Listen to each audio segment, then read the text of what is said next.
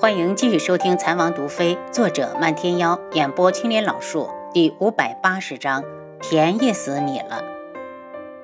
楚清瑶检查之后发现还好，荣秋雅伤得不重，包扎之后就让暗卫护着她和花希墨先回车上。王妃，王爷回来了。七杀道。楚清瑶回头就看到轩辕志一手提着樵夫，气势汹汹地回来。到了近前，他将樵夫扔到地上，冷声道：“说出你的主子是谁，我就饶你不死。饶我不死！我从我接近桃花庵那天起，我就没想过能长命百岁。废话少说，要杀要剐，悉听尊便。”樵夫伤得很重，后背上鲜血淋漓。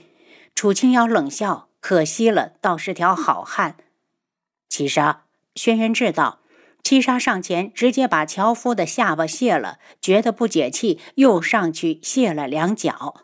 你没想过长命百岁，可我偏不让你死。”轩辕志冷笑连连：“若是你说了，我就让你死得痛快些。”樵夫眼中带着恨意，干脆把眼睛一闭，一脸的满不在乎。七杀，把他的手筋脚筋砍了，扔到山里去喂蚂蚁。轩辕志吩咐完，就拉着楚清瑶道：“阿楚，我们回去。”七杀手起剑落，咔嚓一声响之后，就砍断了樵夫的一只脚。他虽然不能说话，还是从喉咙里发出痛苦的哀嚎。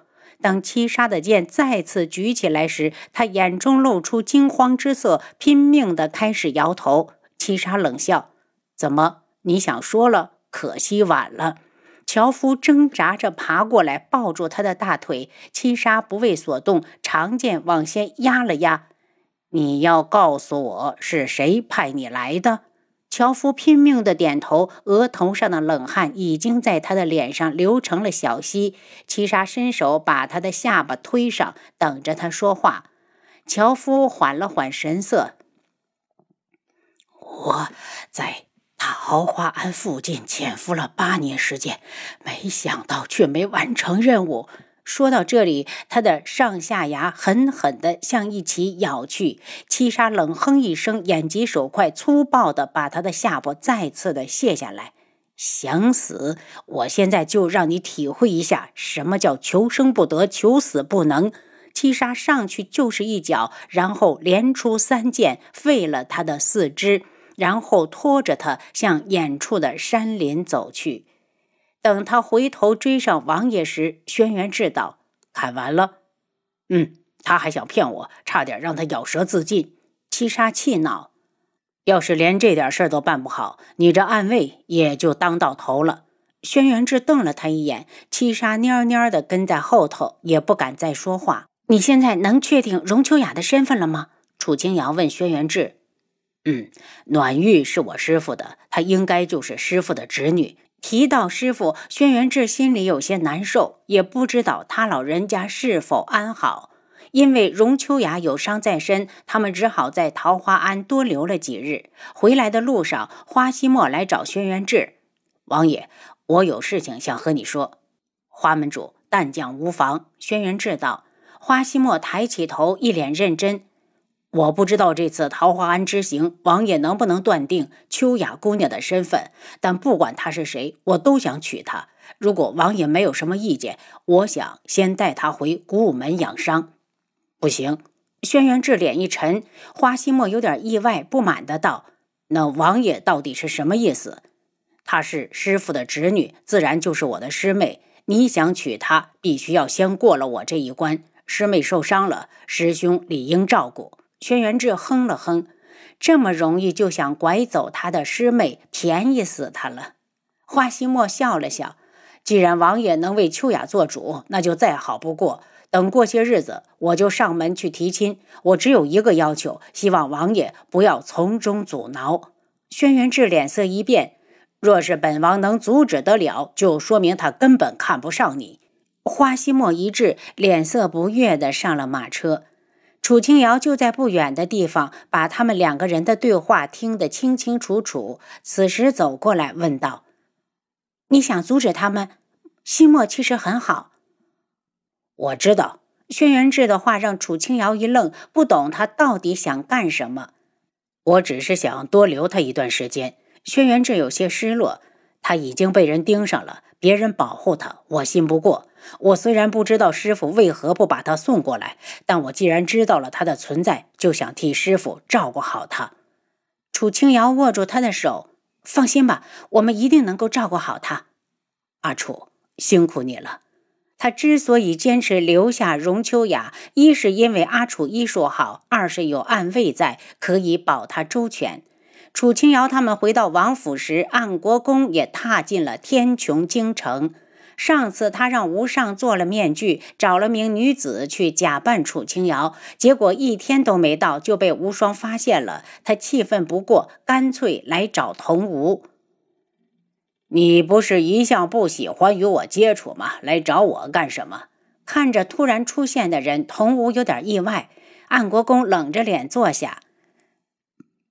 你让我除掉无双的计划失败了，以后你想干什么，别拖上我。就算我是你的师兄，那也是过去的事。你把我的事情说出去，对你也没有好处。童无冷笑：“你现在才想退出？你以为无双会放过你？”别做美梦了！你带着你的黑市与我并肩作战，将来事成，我们平分天下，岂不快哉？暗国公没说话，显然已经动心。童无又道：“一个九月国的黑市再厉害，也拿不到台面上来。等真有一天你拿了叶染大陆的半壁江山，你就会感激我，是我成就了你的霸业。”可我已经暴露了，性命都难保，还谈什么霸业？树挪死，人挪活，九月国待不下去，你不会换个地方？我给你指条明路，赤罗国绝对是你的风水宝地。童无一脸算计，这话怎么说？安国公不解。赤罗国太子到现在还被关在天穹，这两国已经势同水火，而无双与智王妃交好，你说你去赤罗国，他们会不会欢迎你？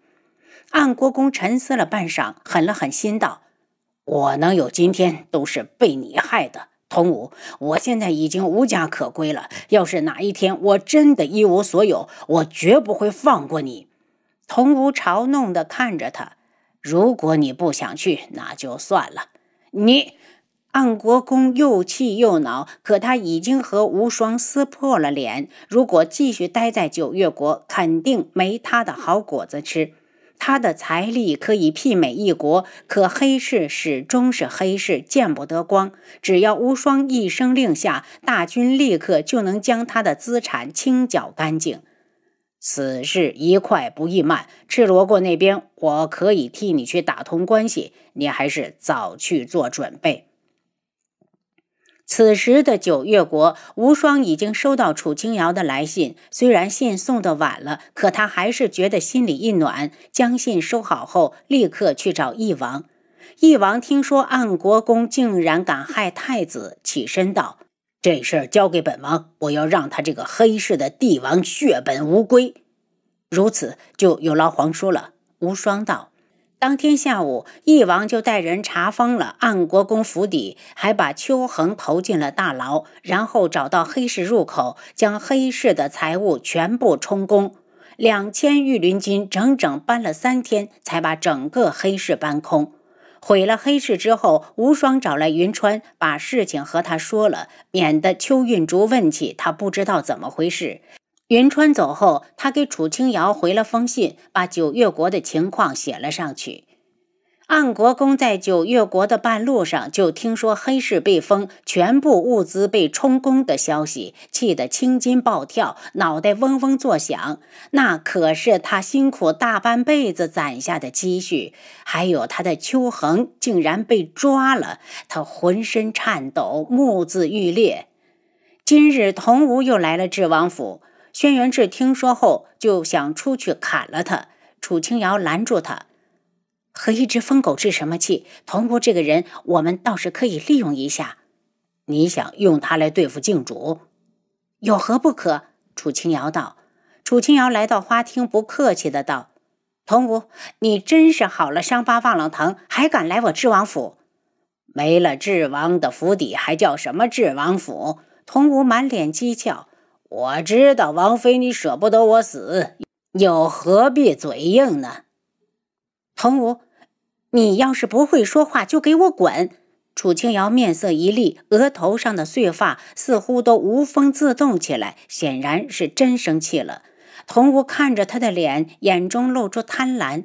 这张脸可比素如一强多了，真想占为己有。他心猿意马，差点忘了来的目的，半天才道：“楚清瑶，实话告诉你吧，靖主让我调查智王有没有逃回来。只要你依了我，我便替你瞒下此事。否则，不止智王府，包括整个天穹，都能让他毁了。”楚清瑶挑了下眉，童武，你应该庆幸我家王爷没有回来，要不然他会把你碎尸万段的。你以为你和靖主胡说，我就怕了？王爷没回来就是没回来，等靖主亲临天穹的时候，我看你如何自圆其说。童武阴着脸，自然是智王胆小如鼠，弃了你们逃了。童武，你真的能救我吃王府？楚清瑶往前移着步子，清澈纯洁的眸子里染上了忧郁。童武有些嫉妒，他活了这么多年，还从来没有哪个女子会为他如此。能不能就要看王妃你的表现了？他一脸荡漾。那你说我该如何表现？楚清瑶脸上带着冰冷的笑意，细看已经寒入骨髓。自然是在我的身下极尽所能的取悦我。童屋觉得自己的目的就要得逞了，说话时脸上的猥琐更甚。呵，楚清瑶笑起来：“你这种卑鄙的小人，我连看一眼都觉得恶心。取悦你，凭你也配？”您刚才收听的是《蚕王毒妃》，作者漫天妖。演播：青莲老树。